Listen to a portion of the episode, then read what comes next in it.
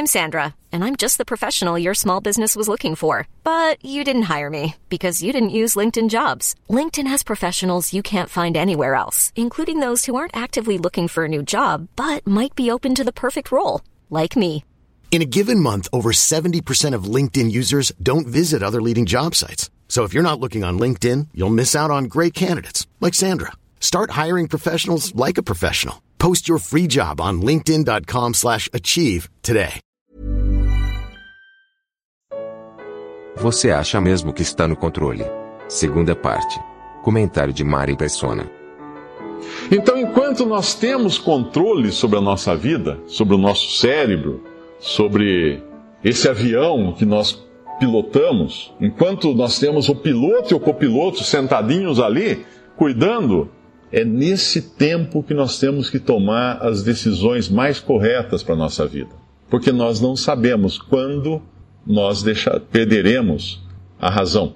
E todo mundo aqui conhece alguém com, uh, com problemas de, de, mentais, com problemas de distúrbios mentais, ou quando chega na velhice, começa a ficar senil, faz coisas que você não acredita, mas como está tá agindo como uma criança, agora perdeu a razão. Perdeu, a, perdeu toda, não sabe quem é mais. Alzheimer. A pessoa não sabe quem é, não reconhece. Você chega, chega um filho, fala, ah, como é que vai? Quem é você? Sou seu filho, ah, meu filho, é, tá bom, vira as costas, volta, quem é você? Perde a memória, lapsos assim de memória. Eu tive, eu tive uma, uma, um episódio de, de amnésia e foi uma coisa assustadora. Eu estava no Paraná fazendo uma, umas palestras, uma série de palestras, viajando muito para lá e para cá com o motorista do Sebrae que me levava de viagem à noite, às vezes, passando a noite acordado na estrada.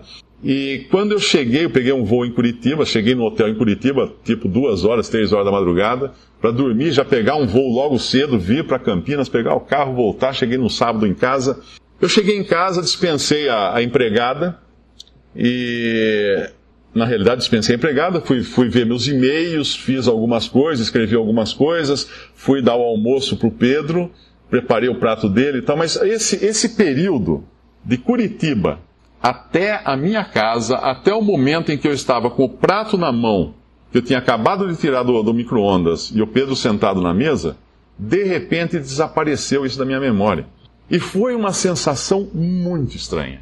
Imagina você estar num lugar, eu estava no Paraná, e de repente eu estou na cozinha de casa como se fosse teletransporte, aqueles de filme de ficção científica, que você desaparece num lugar e aparece no outro. Eu me sentia assim, olhava em volta, o que aconteceu? Aí eu fui até o escritório do meu apartamento, olhei meu computador ligado. Comecei a olhar os e-mails, eu tinha respondido e-mails naquele dia, naquela manhã. E eu não me lembrava de nada. Apagou completamente. Aí eu liguei para minhas irmãs. A minha irmã foi o meu cunhado lá em casa, daí no, na segunda-feira já fui para uma bateria de exames, uh, passei por uma série de... O médico deduziu que era estresse. Mas é uma coisa estranha, totalmente estranha. Você já dirigiu à noite e chega um momento que você faz assim e fala assim: Ué, eu não lembro dos últimos dois, três quilômetros. Onde você estava naquele momento? Você não estava no controle. Você saiu da cabine e foi ao banheiro. E o avião foi sozinho aquele tempo. Você não sabia o que estava acontecendo. Antes que aconteça isso, vamos abrir uma passagem em Deuteronômio 30, lá no começo da Bíblia, um dos livros da lei dada a Moisés, Deuteronômio capítulo 30, versículo 15. Vês aqui, hoje te tenho proposto a vida e o bem, e a morte e o mal. Porquanto te ordeno hoje que ames o Senhor teu Deus, que andes nos seus caminhos e que guardes os seus mandamentos, e os seus estatutos e os seus juízos, para que vivas e te multipliques. E o Senhor teu Deus te abençoe na terra a qual entras a possuir. Porém, se o teu coração se desviar e não, não quiseres dar ouvidos, e fores seduzido para te inclinares a outros deuses e os servires, então eu vos denuncio hoje que certamente perecereis. Não prolongareis os dias na terra a que vais, passando o Jordão, para que entrando nela a possuas. Céu, os céus e a terra tomo hoje por testemunhas contra vós, que te tenho proposto a vida e a morte, a bênção e a maldição. Escolhe, pois, a vida, para que vivas, tu e a tua semente, amando ao Senhor teu Deus, dando ouvidos à sua voz e te achegando a Ele, pois Ele é a tua vida. Escolhe hoje. Isso aqui foi dado no contexto da lei. Deus deu a lei ao povo de Israel e a lei tinha um propósito. Prometia bênçãos terrenas, bênçãos de vida, vida aqui na terra, viver bastante, com abundância e tudo mais, com saúde, desde que guardasse e, fosse, e fossem fiéis a Deus. Como Israel provou, Israel foi uma, uma mostragem da raça humana que Deus como que colocou no balão de ensaio para provar que o homem era incapaz de andar segundo a sua vontade, Deus então veio com a graça, veio com a graça. E a graça estendeu o horizonte do que Deus oferece, mas o princípio continua o mesmo. Escolhe hoje, vê aqui, hoje te, tenho te proposto a vida e o bem, e a morte e o mal. Os céus e a terra tomo hoje por testemunhas contra vós que tenho te proposto a vida e a morte, a bênção e a maldição. Escolhe, pois, a vida para que vivas. É uma escolha. É uma escolha. Deus coloca na frente de todo ser humano, você tem que escolher. Mas esse escolher, até quando eu posso escolher? Posso deixar para amanhã? Depende. Se você tem certeza que amanhã o seu piloto não vai sair da cabine, mas você não tem certeza. Você não, não sabe quando você, ou eu, ou qualquer pessoa vai perder a razão. Vai estar incapacitado de tomar uma decisão decide, né, como canta, canta, cantamos o nosso hino, faz decisão, decide já, quase induzido, decide já. Decidir o quê? Aí nós vamos para Romanos 10, quando Paulo usa as mesmas palavras, quase as mesmas palavras, de Deuteronômio 30, só que agora no contexto do Evangelho da Graça de Deus. No capítulo 10 da carta de Paulo aos Romanos, ele vai falar esse mesmo convite mas agora dentro do contexto do Evangelho. É, inclusive, um trecho aqui nós não vamos ler, mas uns versículos antes, ele fala exatamente as palavras lá de Deuteronômio. Mas vamos, vamos nos ater ao que diz no versículo 8, Romanos 10, versículo 8. Mas que diz? A palavra está junto de ti, na tua boca e no teu coração. Esta é a palavra da fé que pregamos. A saber, se com a tua boca confessares ao Senhor Jesus, e em teu coração creres que Deus o ressuscitou dos mortos, serás salvo. Visto que com o coração se crê para a justiça, e com a boca se faz confissão para a salvação. Porque a Escritura diz: todo aquele que nele crê não será confundido. É interessante como o mesmo Deus que colocou dentro do nosso crânio um cérebro que é dividido em duas, dois hemisférios, um racional que trata da linguagem, outro que trata das emoções, da criatividade, dos sentimentos.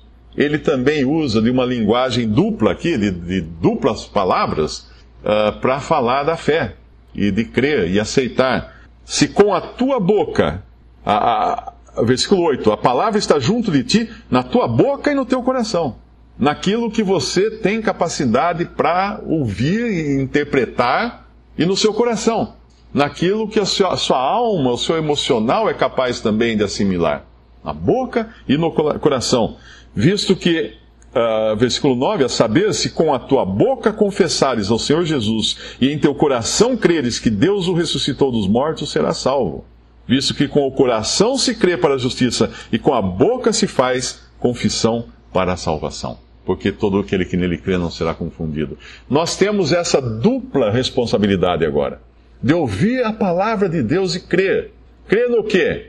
Que para resolver a questão do pecado, Deus enviou o seu próprio filho para morrer numa cruz, para derramar seu sangue na cruz. Naquela cruz, Cristo Jesus, o Filho de Deus, foi feito pecado por nós. Deus colocou ele ali porque não havia outro.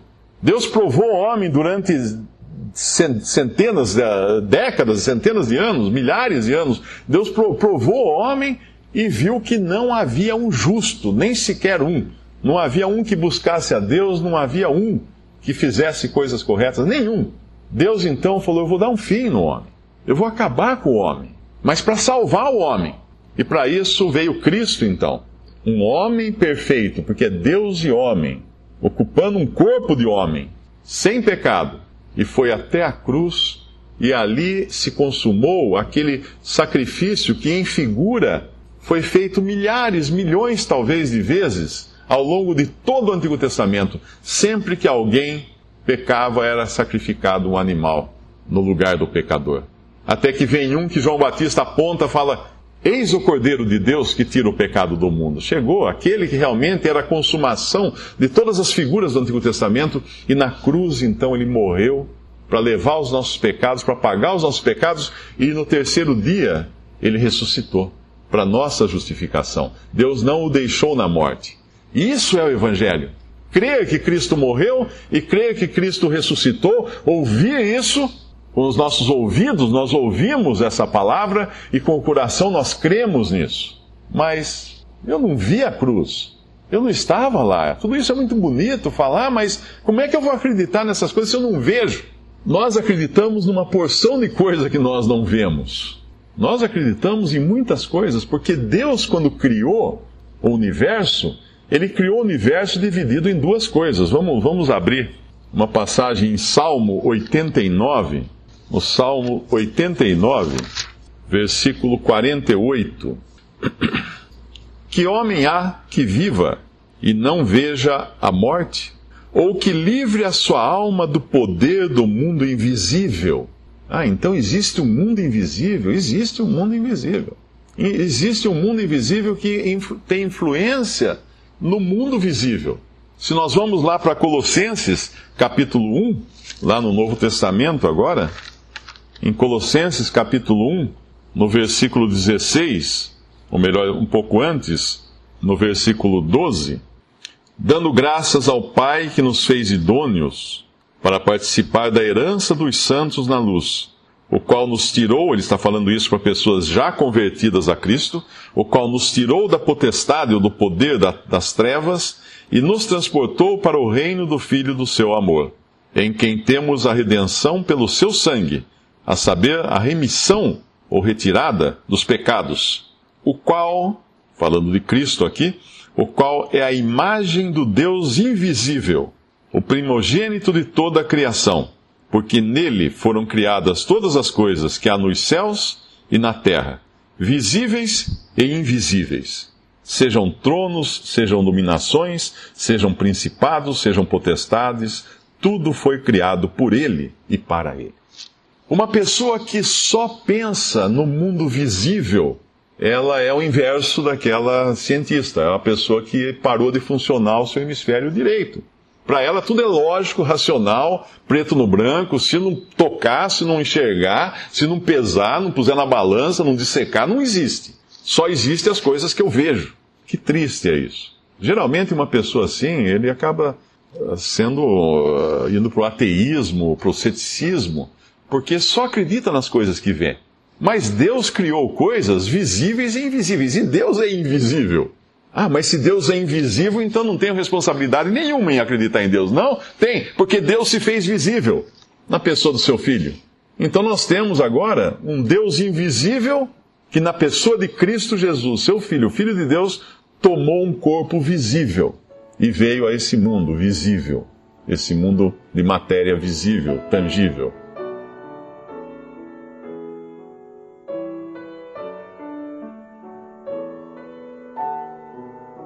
Visite respondi.com.br. Visite também 3minutos.net.